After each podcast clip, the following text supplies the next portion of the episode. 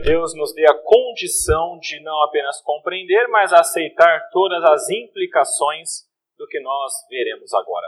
Vamos orar.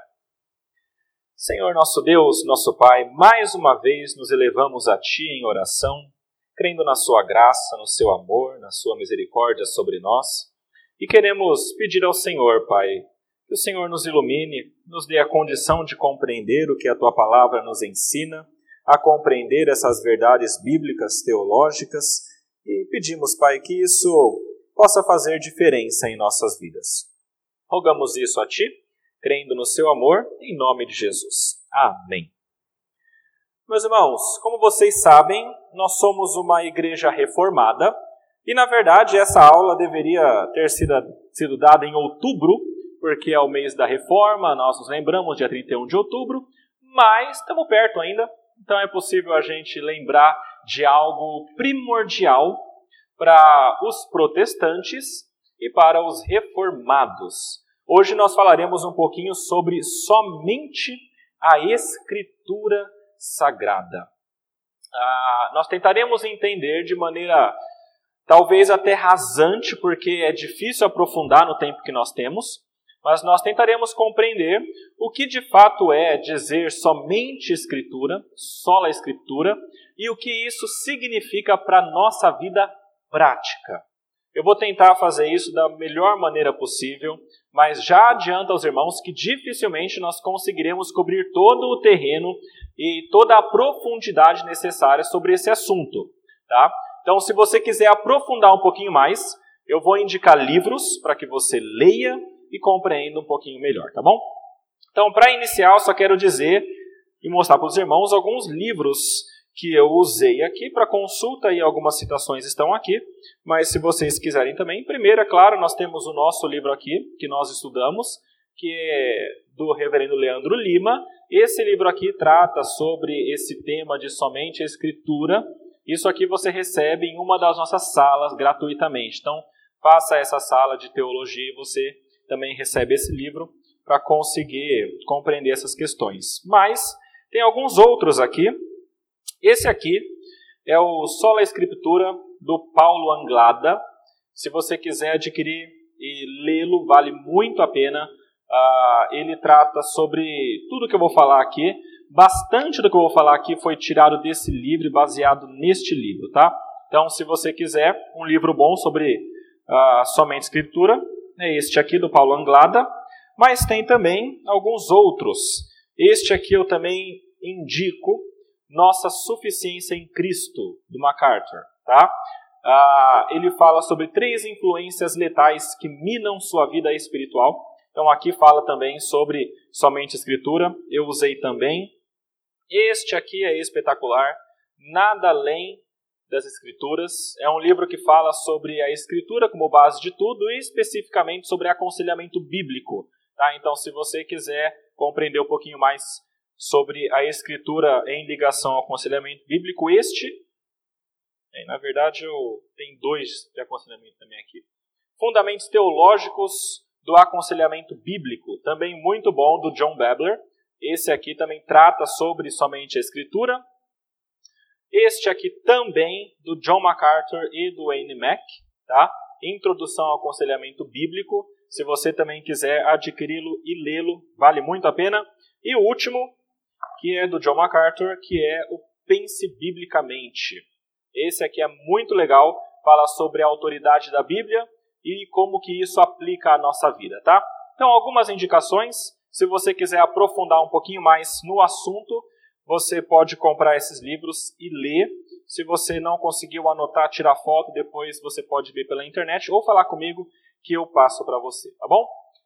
Meus irmãos, vamos, vamos começar pensando um pouquinho sobre somente a Escritura. Eu queria tentar passar para vocês ah, algo é, focado aqui na inspiração, autoridade e suficiência, tá? Então, começando falando aqui sobre a inspiração da palavra de Deus. Primeira coisa importante compreender: a Bíblia é inspirada por Deus. Há algumas definições que eu trouxe para nós aqui. A primeira delas é do Paulo Anglada, desse livro verdinho que eu mostrei, e ele fala o seguinte: as Escrituras são de origem divina.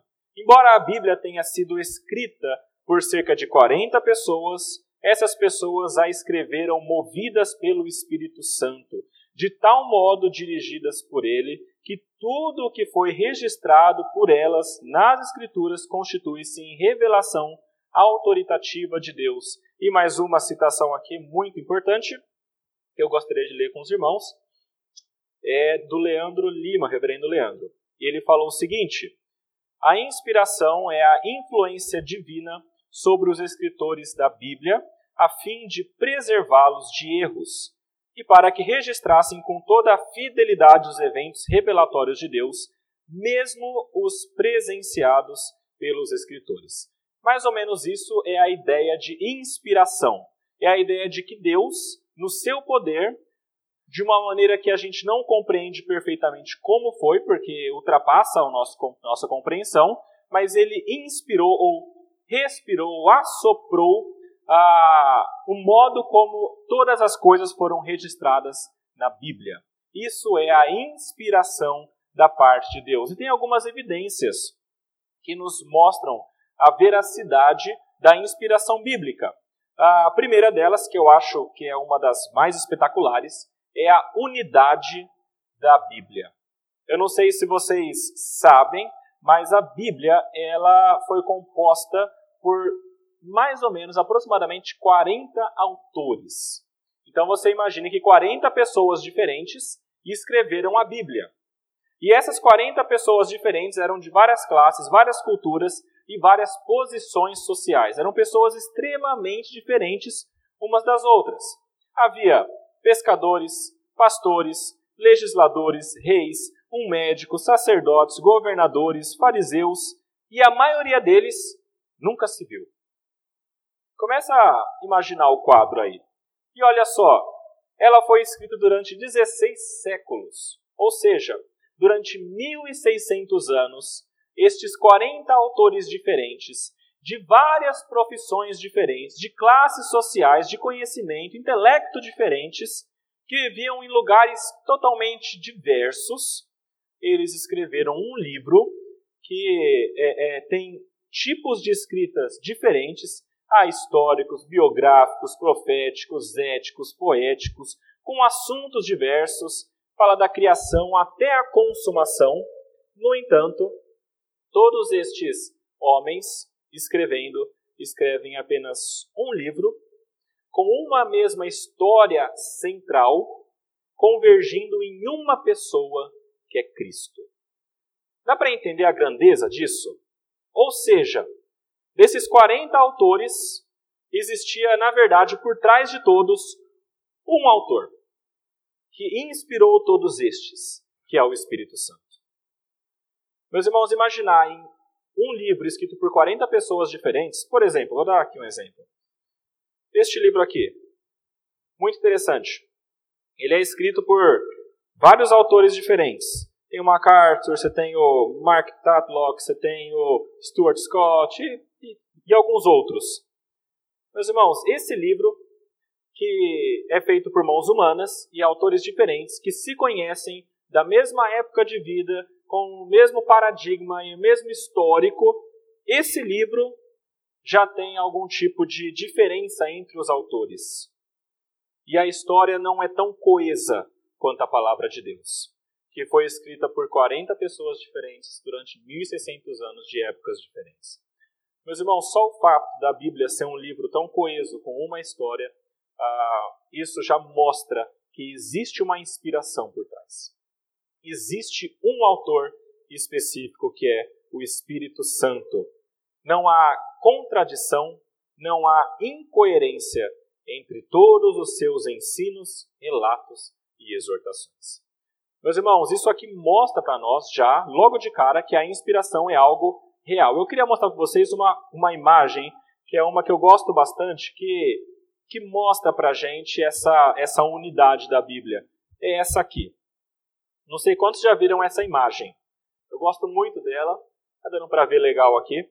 Vocês podem observar que, você, que existe uma linha, uma base, e várias linhazinhas brancas ali embaixo. Essa base ah, contém essas linhas brancas. Cada linha é um livro, é um capítulo, perdão, da Bíblia. Você pode ver que no meio aqui você tem uma bem grande, que é o Salmo 119, né?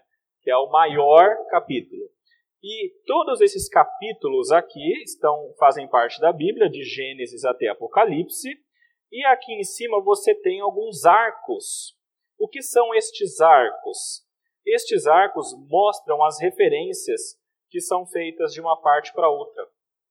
Então aqui você tem ah, vários capítulos do Antigo Testamento e Novo Testamento, do início até o fim, e todos fazendo referências entre eles. E esses aqui são os 40 autores que nem se conheciam. Isso aqui mostra para a gente como que a Bíblia é um único livro e existe, de fato, um autor por trás de tudo isso, que é o Espírito Santo. Mas não só isso. Além da unidade, que é impressionante, você tem ainda o fato da, da mensagem bíblica ser algo extremamente profundo e sobrenatural. Olha só o que o Ryle escreveu. Veja só, ele escreveu o seguinte: ousadamente, é o que a palavra faz, ousadamente trata de assuntos que vão além do conhecimento humano. Quando um homem é deixado por conta própria, trata de coisas que são misteriosas e invisíveis: a alma, o mundo vindouro, a eternidade, profundezas estas que nenhum homem pode sondar. Todas, todos os que têm procurado escrever a respeito destas coisas, sem possuir iluminação proveniente da Bíblia, fizeram pouco mais que mostrar sua própria ignorância. Olha as pessoas que ele coloca aqui. Quão obscuros estavam os pontos de vista de Sócrates, Platão, Cícero e Sêneca. É, assim, gente pequena, né? Mas olha só, conhecimento humano, que é longe ah, da perfeição do conhecimento divino. E olha o que ele escreve no finalzinho, achei muito legal. Um bem versado aluno de escola dominical de nossos dias conhece mais verdades espirituais que todos aqueles sábios juntos. É interessante pensar, meus irmãos, que a própria palavra de Deus, dada por Deus a nós, nos dá um conhecimento mais profundo sobre alma, vida e tudo mais do que estes filósofos tinham, porque eles só tinham a observação da natureza e a lógica e a razão deles. Mas o que nós temos é algo que vem de fora desse mundo. Nós temos o que Deus mesmo, pela sua graça, por meio do Espírito Santo, mostrou e revelou aos homens deste mundo e registrou de maneira perfeita. É por isso que a Bíblia é muito maior do que qualquer conhecimento humano. E aqui nós temos implicações que eu vou trazer daqui a pouquinho para vocês. Mas a Bíblia, meus irmãos, ela é muito superior do que o conhecimento humano, do que a capacidade humana. Na realidade, a Bíblia ela está tão além do que a gente consegue criar que isso mesmo é uma evidência. A mente do homem não consegue criar o que a palavra de Deus nos traz. Olha só. A mente do homem não consegue criar um Deus triuno, não consegue conceber como é que é três em um. Quem, quem criaria isso? O homem não cria algo assim. Um Deus santo, justo, soberano, independente, onipotente, onisciente, onipresente, longânimo, misericordioso e amoroso. A maioria das pessoas que vai falar de Deus vai falar que Deus é o Tupã, é o Sol, ou que Deus é um Deus poderoso, mas que ele tem sentimentos humanos, ah, e na verdade é mais ou menos um homem que é mais poderoso. Quando você olha as diversas culturas, você nunca encontra uma figura como o Deus da Bíblia. É impossível. Porque o homem não consegue nem mesmo criar, inventar na sua criatividade pequena um ser tão diferente quanto Deus. Um livro que eu li há muito tempo atrás, que eu não, não recomendo por alguns motivos, mas uh, eu achei interessante porque o autor dele ele é um psiquiatra e ele não era cristão, mas quando ele começa a estudar a vida de Cristo, e ele faz isso naquele momento por não ser cristão para descreditar a palavra de Deus e a existência de Cristo, ele começa a estudar o, a pessoa de Cristo. E ele estuda e vai em dados históricos e começa a tentar entender a história. E ele, como psiquiatra, ele chega na seguinte conclusão: Jesus Cristo é real. Porque nenhum homem poderia criar no seu imaginário um ser como ele. A própria existência ideal de Cristo já é maior do que a nossa criatividade. Isso é uma evidência de que o que está na palavra é de fato inspirado por Deus. Outra coisa que o homem não conseguiria pensar, em vê-lo como totalmente corrompido. Via de regra, o conhecimento humano se vê como bom, como neutro, como um pouquinho bom, um pouquinho mal. Somente a palavra de Deus que coloca que o homem é totalmente mal. E isso vai além também do que o homem pode pensar ou inventar. Um homem não poderia inventar eleição, salvação pela cruz. Salvação pela cruz, já pensou sobre isso? A cruz, meus irmãos, é, é algo que era vergonhoso e ainda é vergonhoso, porque é o modo como um grande bandido, um assassino, um estuprador era morto pelos seus pecados, pelos seus crimes. E aí a gente pensar em um Deus que manda o seu filho para morrer em uma cruz como um assassino. O pastor uh, João Paulo, ele João Paulo Tomás de Aquino, ele foi no acampamento adolescente da nossa federação de UPAs e ele pregou um pouquinho sobre isso. E eu achei interessante a comparação que ele fez. Ele falou, olha, a cruz é uma coisa que está muito longe, né? A gente não consegue imaginar, já tomou até outras cores, parece uma coisa bonita. Vamos trocar. Troca cruz por cadeira elétrica, tá? E aí você imagina que a, a Deus envia o seu filho para esse mundo para ser um homem e, como um homem, viver até um ponto em que as autoridades decidem mandar ele para cadeira elétrica.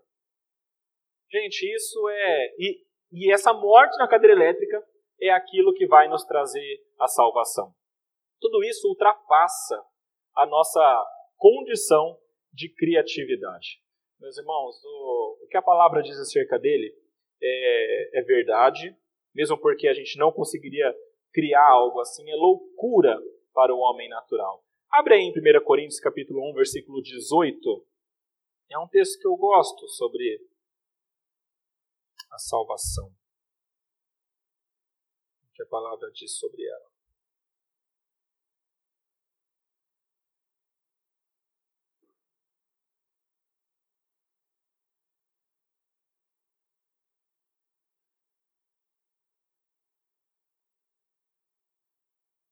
1 Coríntios, capítulo 1, versículo 18.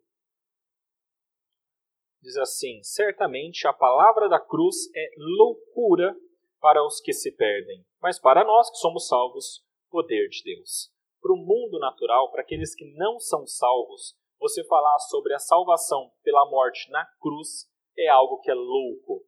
É como falar que você é salvo por alguém que morre numa cadeira elétrica. Ah, porque isso vai além do nosso imaginário. Mas para aqueles que são de Deus, é salvação. Para aqueles que são escolhidos, isso torna-se a salvação deles. Mais evidências, olha aí.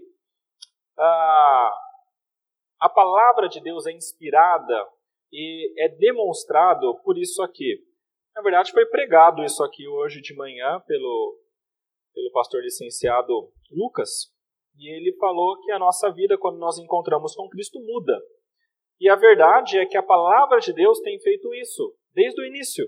A experiência incontestável do poder da palavra de Deus mostra que ela vem de Deus, mostra que ela é inspirada por Deus. A Escritura ela é o instrumento de obra sobrenatural no coração das pessoas. É a Escritura que vai, pelo poder do Espírito Santo, vivificar os mortos e transformar os mortos. Quer ver evidências? Pessoas transformadas.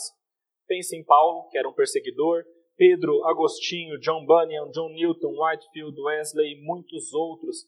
Pensa na sua vida. Pensa em pessoas que você conhecia antes da igreja e vê como é que era a vida dela.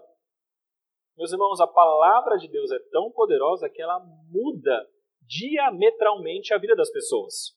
Alguém que vivia como um blasfemo, como alguém que xingava Deus, como alguém que batia na esposa e nos filhos, como alguém que era ladrão, que era um assassino, é totalmente transformado para ser alguém parecido com Jesus. Meus irmãos, isso também não cabe na nossa mente humana. Como que isso acontece? A palavra de Deus, que vem por meio de homens inspirados pelo Espírito Santo de Deus. Jesus também pensava isso. Olha só, ele tinha uma reverência muito grande quanto à palavra de Deus. Abre aí em Mateus 5, versículos 17 e 18.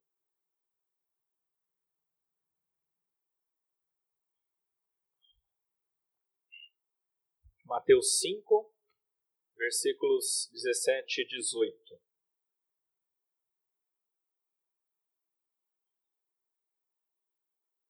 Vamos ler junto, meus irmãos, essa, esse pequeno texto. Mateus 5, 17 até 18. Todo mundo abriu, então já coloquei aqui na frente também. Para aqueles que não quiseram abrir, não vai escapar. Vamos ler junto, gente. Não penseis que vim revogar a lei ou os profetas.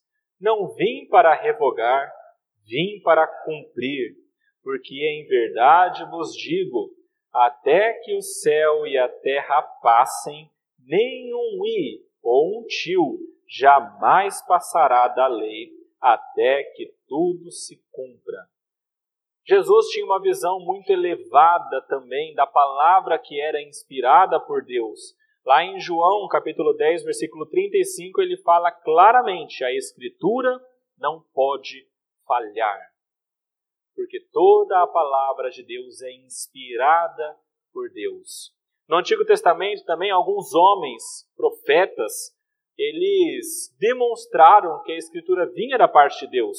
Por exemplo, muitas vezes quando você vai nos escritos proféticos, você vai encontrar essa fórmula aqui.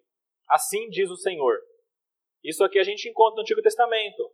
Ouvir a palavra do Senhor, ou a palavra que veio da parte do Senhor, lá em Jeremias, Isaías, no Êxodo, lá em Deuteronômio, em todos esses livros, essas partes, a gente encontra essa fórmula profética. Hoje em dia tem gente que usa essa fórmula aqui de maneira errada. Então a gente encontra várias pessoas de várias igrejas dizendo assim diz o Senhor e, e fala algo como se fosse com a autoridade bíblica. Mas na verdade a autoridade bíblica somente estes homens inspirados por Deus tiveram Olha esse que interessante. Abra em Hebreus 3, versículo 7. Isso aqui tudo, gente, são evidências de que a inspiração é verdadeira. Hebreus capítulo 3, versículo 7. Na verdade, de 7 em diante, uh, nós temos um, um grande texto, mas eu queria que a gente focasse nesse aqui. Hebreus capítulo 3, versículo 7, o escritor de Hebreus começa falando assim: Assim, pois, como diz o Espírito Santo, e aí ele traz uma citação da palavra de Deus. Eu acho interessante esse texto porque mostra que a própria Bíblia atribui a si mesma a autoria sua ao Espírito Santo. O Espírito Santo, por meio de homens, trouxe essa palavra aqui. Hoje, se ouvides a sua voz, não endureçais o vosso coração e tudo mais. E isso tudo aqui foi dado pelo Espírito Santo para homens santos, inspirados por ele, escreverem. Por isso que em Hebreus nós temos, assim como diz o Espírito Santo. Tudo isso aqui são evidências. E olha aqui uma bem clara. Esse aqui, essa talvez seja a mais clara que nós temos. 2 Timóteo, Abre aí no capítulo 3. 2 Timóteo, capítulo 3, versículos 16 a 17.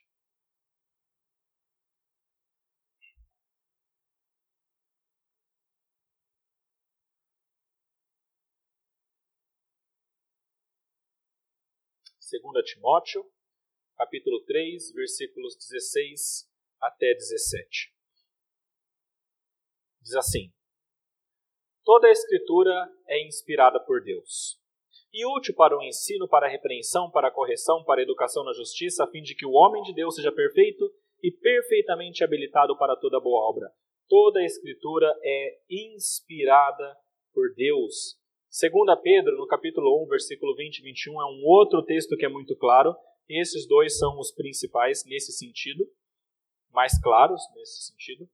E ele fala o seguinte: sabendo primeiramente isto, que nenhuma profecia da Escritura provém de particular elucidação, porque nunca jamais qualquer profecia foi dada por vontade humana. Entretanto, homens santos falaram da parte de Deus, movidos pelo Espírito Santo.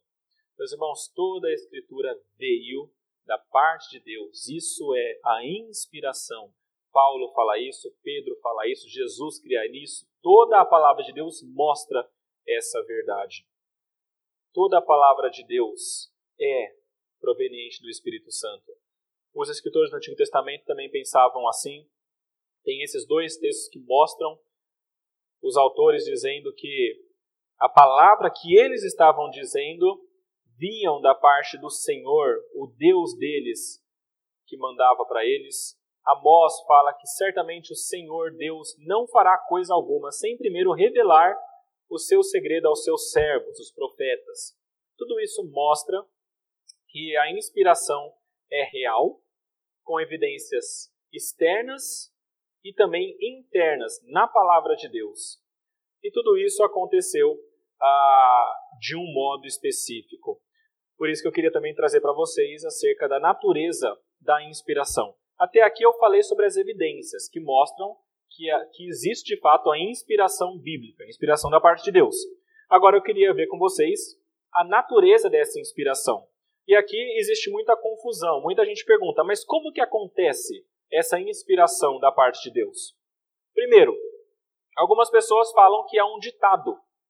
Isso é chamado de inspiração mecânica.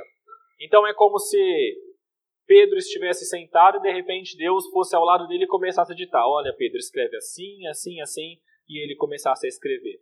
Só que isso parece um pouco mais com psicografia. Né? Ah, isso não é a inspiração bíblica, não é um ditado que vem da parte de Deus. Mesmo porque a Bíblia é cheia de diferentes ah, tipos de escrita.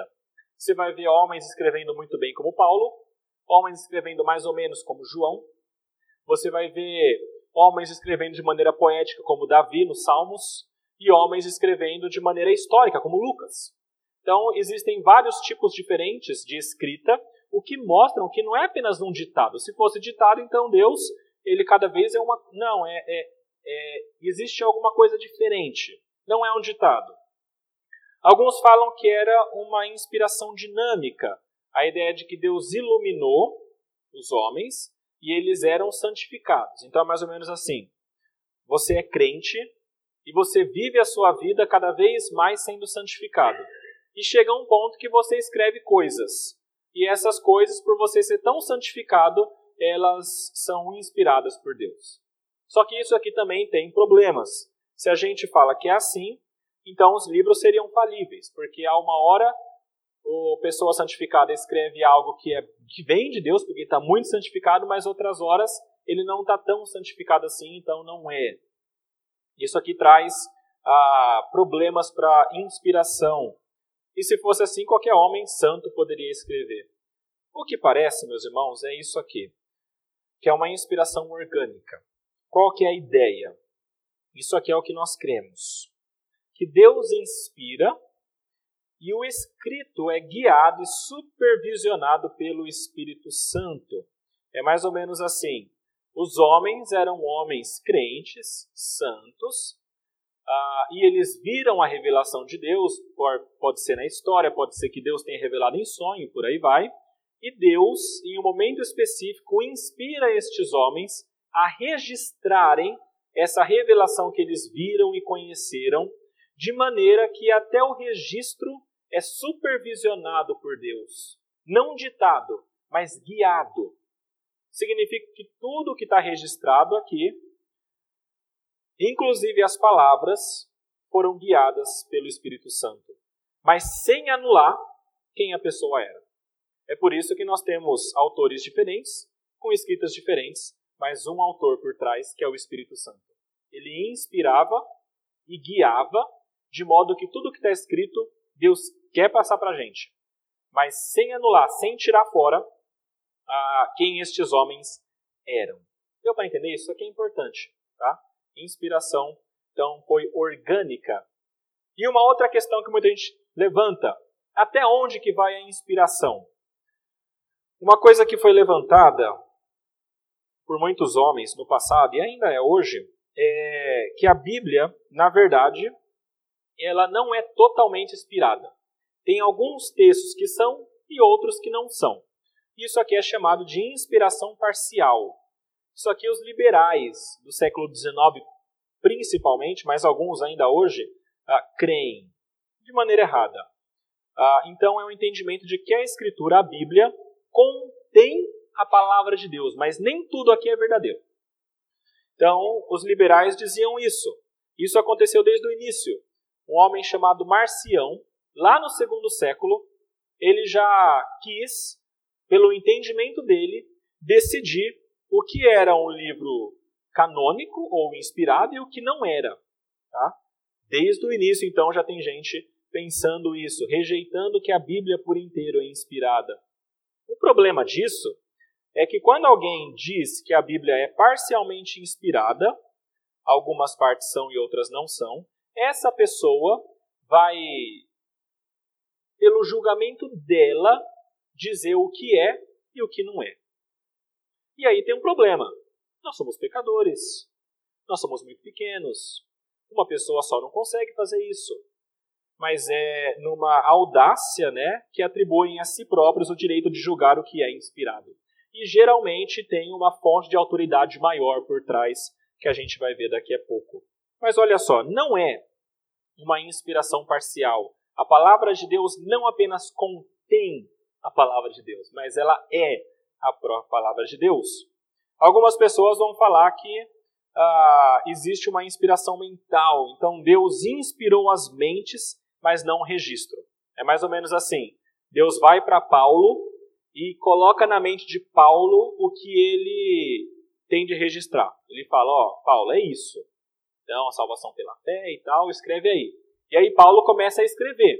Só que Paulo, sendo falho como é, ele escreve de maneira humana então, algumas coisas são verdadeiras, outras não são. Só que se a gente crê nisso, então a gente também tira a autoridade da Bíblia. Porque fala que, na verdade, não foi o Espírito Santo, foi Paulo. O Espírito Santo só falou que tinha que escrever. E Paulo usou as palavras dele, e isso aí, na verdade, não é autoritativo. O Paulo Anglada, desse livrinho verde, ele escreveu o seguinte: Essa é uma tentativa de conciliar a doutrina da inspiração com a suposta falibilidade das Escrituras. Então são pessoas que olham para a Bíblia e falam: olha, a Bíblia é feita por homens, então ela é falha. E aí eles tentam criar uma teoria para dizer o porquê que são falhas. Também não é isso que nós queremos. Nós queremos nisso aqui, inspiração verbal. Ah, aqui também é chamado de inspiração plenária, tá? Ah, são apenas dois nomes diferentes, mas olha só. Até Jesus cria nisso. O que, que é essa crença? O que, que isso significa? Que não só foi dado a estes homens a revelação, mas inclusive quando eles estavam escrevendo, o Espírito Santo estava guiando cada palavra que eles estavam dizendo. Quer ver o que Jesus nos mostra acerca disso? Abre Mateus 5, versículo 17 e 18.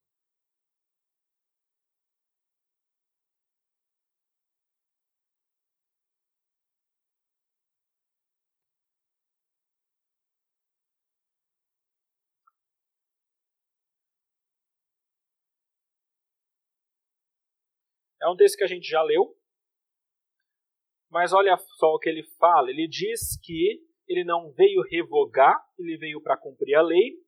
Então, nem um i ou um tio jamais ah, passarão. Né? Então, inclusive, ah, as menores porções, as palavras, o tio e o i foi inspirado por Deus e não pode ser tirado. Quer ver uma outra outra palavra? João capítulo 10, olha só.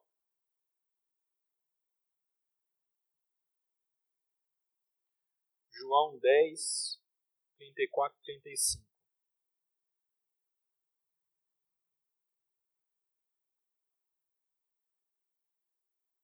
é um texto uh, que eu não quero lê-lo por inteiro, por inteiro, nem explicá-lo por inteiro, mas eu quero focar em uma questãozinha aqui. É, no versículo 34, ele usa algo do Antigo Testamento, dizendo: Não está escrito na vossa lei, eu disse, sois deuses. Então ele usa essa ideia, sois deuses, para argumentar e explicar o que ele quer falar. Então ele continua: Jesus, se ele chamou deuses aqueles a quem foi dirigida a palavra de Deus, e a Escritura não pode falhar, então, versículo 36, ele continua a explicação. O que eu quero trazer para vocês aqui? Jesus utiliza uma palavrinha do Antigo Testamento para basear a sua argumentação. Ou seja, inclusive as palavras, por menores que sejam, elas foram inspiradas por Deus. Isso é importante para nós. Paulo também fez isso. Gálatas 3, versículo 16, abre aí para você ver. Gálatas, capítulo 3, versículo 16.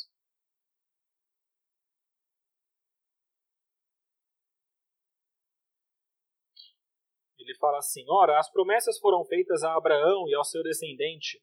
Não diz aos descendentes. Olha só que interessante Paulo aqui. Paulo está pregando, ele está explicando a palavra de Deus. Então ele fala sobre algo que aconteceu no Antigo Testamento e ele traz uma frase uh, que as promessas foram feitas a Abraão e ao seu descendente, no singular. E aí Paulo continua explicando. Não diz aos descendentes, como se falando de muitos. Olha só que Paulo baseou a sua argumentação em uma palavra que estava no singular e não no plural. Dá para entender o que eu estou falando aqui? Toda a Bíblia é inspirada por Deus, inclusive as palavras, se elas estão no singular, no plural, num tempo verbal X ou num tronco verbal, tudo isso deve ser examinado para a gente compreender perfeitamente o que Deus quer trazer para a gente. Jesus fez isso, Paulo fez isso e nós tentamos fazer isso também. É por isso que nas pregações que você ah, assistir ah, ou observar, você perceberá que muitas vezes são feitas menções a uma palavra apenas, a um tipo de verbo que foi utilizado, porque tudo isso mostra o que Deus de fato quis passar para nós. Isso porque a inspiração ela é plenária, ela é plena em toda a palavra de Deus, inclusive na sua gramática. Daí veio um método que a gente usa para a interpretação da Bíblia, chamado de método gramático histórico ou histórico gramatical. Tá? Ah, esse método a gente analisa a história e analisa a gramática e tenta compreender o que isso traz para a gente. É isso que é feito em uma análise bíblica, em uma exegese, em uma hermenêutica. Bom, até aqui falando sobre a inspiração, tá ok? Olha só, só para vocês lembrarem, né? Isso significa que todos os livros da Bíblia foram inspirados, tá? Ah, os livros da Bíblia são esses aqui. Eles compõem o Pentateuco, os históricos, ah, poesia e sabedoria, profetas maiores, profetas menores, evangelhos, outros históricos, cartas de Paulo e cartas gerais e Apocalipse, que é um gênero um pouco diferente. Olha só, aqui a gente tem Gênesis e Levítico Números, Deuteronômio, Aqui a gente tem os históricos que falam sobre a história de Israel. Depois tem a poesia e sabedoria de Jó até Cantares. Aí profetas maiores, profetas menores escreveram um pouco menos também.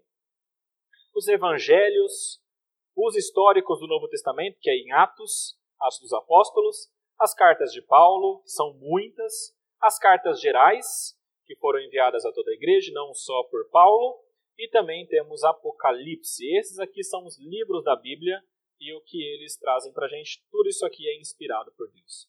Essa imagem aqui, se você quiser procurar na internet, você encontra. É interessante você ter um quadro na sua cabeça do que é a palavra de Deus e o que ela contempla. Então, tudo isso é bom a gente ter bem firme. Algumas implicações acerca disso, tá? Sobre a inspiração. Eu não sei se eu vou conseguir chegar em outras partes, mas a gente começa por aqui. Uma implicação que eu achei muito interessante certa vez é essa aqui. A Bíblia é ou traz? Ah, inspirada significa respirada ou soprada. Se toda a Escritura é soprada por Deus, existe algo que é ah, o próprio sopro de Deus. Ah, e uma implicação que certa vez eu li, eu acho bastante interessante, é que a palavra é soprada por Deus e, na verdade, também o homem recebeu o Espírito de Deus pelo sopro. Olha só que interessante. O Espírito de Deus me fez e o sopro do Todo-Poderoso me dá vida. Em Gênesis 2,7. Então formou o Senhor Deus ao homem do pó da terra e lhe soprou nas narinas o fôlego de vida, e o homem passou a ser alma vivente. Eu acho interessante como que essas palavras são utilizadas na Bíblia.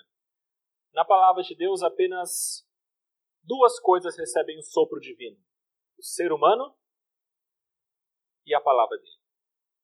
E é claro que algumas implicações e aplicações podem ser tiradas, têm que ser analisadas bem claramente para não ter confusão, mas me parece que a palavra de Deus, por ser inspirada, de fato gera e traz vida. E a gente sabe disso porque quando a gente lê a Bíblia, sendo tocado pelo Espírito Santo, a gente tem a vida. E a palavra de Deus, quando lida, compreendida e aplicada, ela muda a nossa vida. Tudo isso vem pela palavra de Deus. A Bíblia é ou traz vida para nós. E isso aqui nos traz já também outras implicações. Ela é importante, ela deve ser lida, ela deve ser buscada pelo valor dela. Olha o que mais significa para nós. Outra implicação é a palavra de Deus. Isso aqui é bem lógico, mas tem que ser trazido.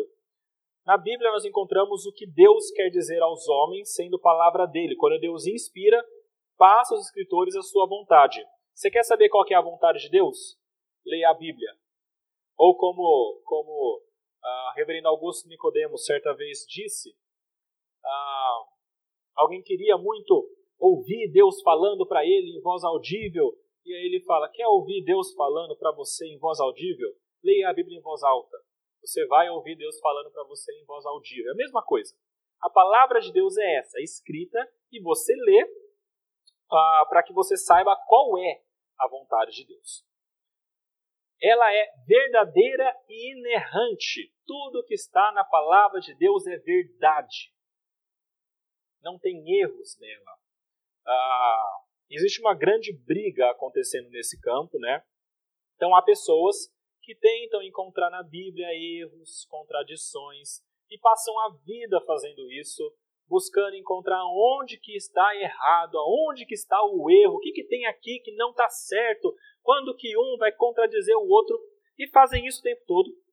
Até hoje não conseguiram, Tá? É, existem algumas coisas que são levantadas que são facilmente explicadas por uma, por uma simples exegese do texto e compreensão do que a Bíblia é, que é uma palavra, não é um livro de ciência, não é um livro de história, é, é ela é focada para um objetivo. E quando a gente compreende, a gente percebe que de fato não há erros nela. Eu não posso entrar em cada uma dessas questões. Se você ler esse livrinho aqui, já vai ter alguma coisa para você.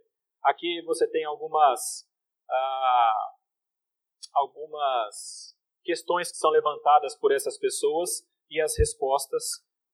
Esse é um bom, tem um outro também que é bom, que é o do Josh McDowell, que chama Evidência que exige o veredito. Também é bem legal para esse, esse ponto, para você compreender. Outro, ah, merece confiança o Novo Testamento, também é legal. São alguns textos que trazem para a gente ah, essas, essas, esses ataques das pessoas que querem contradizer a Bíblia e as respostas para eles. Tá? Ah, aqui é uma coisa bem lógica, né? Se o Deus criador de todas as coisas é o autor da Bíblia, então logicamente que tudo que está escrito nela é verdadeiro. Se Deus foi quem inspirou, tudo que ele falou ali é verdade. E ele conhece o mundo melhor do que a gente, porque ele criou. Tá? Ah, e isso não significa que a Bíblia ensina tudo sobre tudo. Isso aqui é importante, tá, gente? Mas significa que tudo que é ensinado na palavra é verdade. Então, se você quiser encontrar na Bíblia tudo, sobre tudo, você não vai encontrar. Você não vai encontrar uma especificação é, muito concreta acerca do seu próximo passo. É, casar ou fazer um intercâmbio. Tá? Você não vai encontrar isso explícito na palavra de Deus. Você não vai encontrar a palavra de Deus explicando cientificamente como que uma molécula interage com outra. Você não vai encontrar isso, porque não é o propósito dela. Mas tudo o que ela trouxer é verdadeiro. E a palavra de Deus traz para a gente muitos princípios. E esses princípios que vêm da palavra de Deus nos ajudam a guiar a nossa vida. Por exemplo, eu caso ou eu faço um intercâmbio? Ok, eu vou casar com quem? É uma pessoa que não é crente. Existe um princípio que me ajuda aqui já a não ir por este caminho, mas ir por outro caminho. Por exemplo, apenas um dos muitos exemplos que é, poderiam ser dados. Mas há princípios na palavra de Deus que guiam e norteiam o que nós temos de fazer. E eles são suficientes para isso. Tá? Isso é importante compreender. A palavra traz o que a gente precisa para tomar as decisões, dando princípios. A gente tem que analisá-los e, com a graça de Deus, aplicá-los à vida. Se você não está conseguindo tomar uma decisão, então talvez falte o conhecimento dos princípios, ou a graça de Deus ainda para conseguir adequá-los à sua vida. A Escritura por completo é valiosa. Olha só, a gente lê um texto lá em 2 Timóteo que diz que toda a Escritura é inspirada por Deus. E eu acho importante entender que ela toda é inspirada por Deus. Ah, tem muita gente que olha para a palavra de Deus e pensa que ela é composta por dois testamentos, e ela é. Ah, e eles falam então, ah, mas o Antigo Testamento ele falou no passado, agora é algo novo, não é mais o antigo, agora é uma coisa nova. E quando a pessoa faz isso, ela descarta o Antigo Testamento e fica com o novo. Então, para ela é assim: Deus é amor, Jesus veio para perdoar todos os pecadores e tal, e é verdade tudo isso. Mas falta lembrar de coisas que o Antigo trouxe para a gente e ensinou sobre a soberania de Deus, a grandeza de Deus, a justiça de Deus. Se você pega só o novo, você esquece de grande parte do passado e você não tem o quadro completo. E até o novo perde sentido sem o antigo. Para que existe então Jesus que veio se ah, os homens não são caídos, como aconteceu no Éden? Tudo que está no Antigo Testamento é necessário para compreender o Novo. E o Novo é necessário também para a gente não virar judeu. Senão você vai ficar só com o Antigo Testamento e você não vai compreender a graça de Deus em Cristo. Tá? Então toda a escritura é necessária. O Antigo e o Novo Testamento são necessários. Mas existem pessoas que fazem isso. E aí gera algumas imprecisões teológicas, algumas imprecisões ah, ah, com relação ao que a palavra diz, e você vai cair em algumas ideias, por exemplo, como a dos testemunhos de Jeová, que não vão compreender bem a Trindade. Você vai cair em um pensamento parecido, talvez, com o Adventismo, porque vai voltar e pensar apenas na lei, no quarto mandamento e tal, aquela coisa toda. Você precisa do quadro todo. Você não pode absolutizar apenas um, um dos, dos testamentos, o antigo ou o novo. E há pessoas que recortam a Bíblia. Só acreditam no que uh, é bom para eles. Se em algum momento contrariar o seu modo de vida, seu pecado, elas deixam de lado e resolvem não considerar aquela parte. Aqui eu já dei esse exemplo, mas eu acho muito interessante. E eu sempre vou lembrar disso. Ah, aquele ator conhecido que fez ah, o Magneto do X-Men antigo, o Gandalf do Senhor dos Anéis. Eu esqueci, eu sempre esqueço o nome dele, mas ele é um, ele é um ator muito conhecido que fez vários filmes desses. E eu acho interessante porque ele é homossexual e ele diz claramente em uma entrevista que quando ele vai para hotéis, existe uma Bíblia de cabeceira muitas vezes nos Estados Unidos. Aqui no Brasil também tem. E ele pega essa Bíblia, ele abre naquelas passagens que falam contra o homossexualismo e ele rasga e joga fora. E aí ele, ele explica por que eu faço isso porque eu acho que é ofensivo. E eu acho que não tinha que estar tá lá. Ok. Ah, E ele não é uma pessoa que, até onde eu sei, ele não crê na Escritura como nós cremos. Mas ele faz justamente isso. Ele pega a parte que não agrada e joga fora e fica com o resto. E muita gente faz isso porque há partes na Bíblia que de fato ofendem o nosso modo de vida. E é bom que seja assim. Porque a palavra de Deus mostra o que está errado na nossa vida. E a gente tem que mudar. Não é a palavra que tem que ser rasgada e tirada parte dela fora. É a nossa vida que tem que ser rasgada e tirada parte dela fora. E a gente se adequa à palavra e não a palavra a nós a palavra permanece a mesma, nenhum i, nenhum tio tem que ser tirado. Mas a nossa vida deve ser modificada. A palavra de Deus, por completa, é valiosa e traz como deve ser a nossa vida. Meus irmãos, eu ainda tenho mais de 25 slides e eu penso que não vai dar. Então, eu vou acabar por aqui, depois a gente fala sobre a autoridade da Bíblia, sobre a suficiência dela, mas eu creio que já deu para ter uma noção sobre a inspiração e a gente traz um pouco sobre a autoridade e suficiência. Porque ela é inspirada, ela também é autoridade e ela também é suficiente para guiar a nossa vida no que a gente precisa para ter a vida e para ter também uma vida santa. Vamos fazer uma oração e a gente encerra. Peço para o diácono L, que está com o microfone na mão, fazer a oração para nós e encerramos esse momento. Senhor, nosso Deus e Pai, obrigado por esse dia, obrigado pela palavra que foi exposta, a palavra que vem do Senhor, que possamos nos alimentar dela, é, possamos colocar nossa vida, ó Deus, baseado na Tua palavra, porque sabemos que ela é vida, sabemos que ela nos fala da tua vontade para nós, ela nos mostra o teu amor através de Cristo Jesus e que possamos, ó Deus, nos aprofundar cada dia mais, buscar e verdadeiramente, ó Pai, sermos transformados por ela. Que o Senhor fortifique a tua igreja, ó Pai, que ela possa estar também baseada sempre na tua palavra, Deus, e pregar essa verdade é, para todo o mundo, para que todos aqueles que ouçam a Deus possam ter suas vidas transformadas por ela. É em nome de Jesus Cristo que nós oramos. Amém. Amém. Amém, meus irmãos.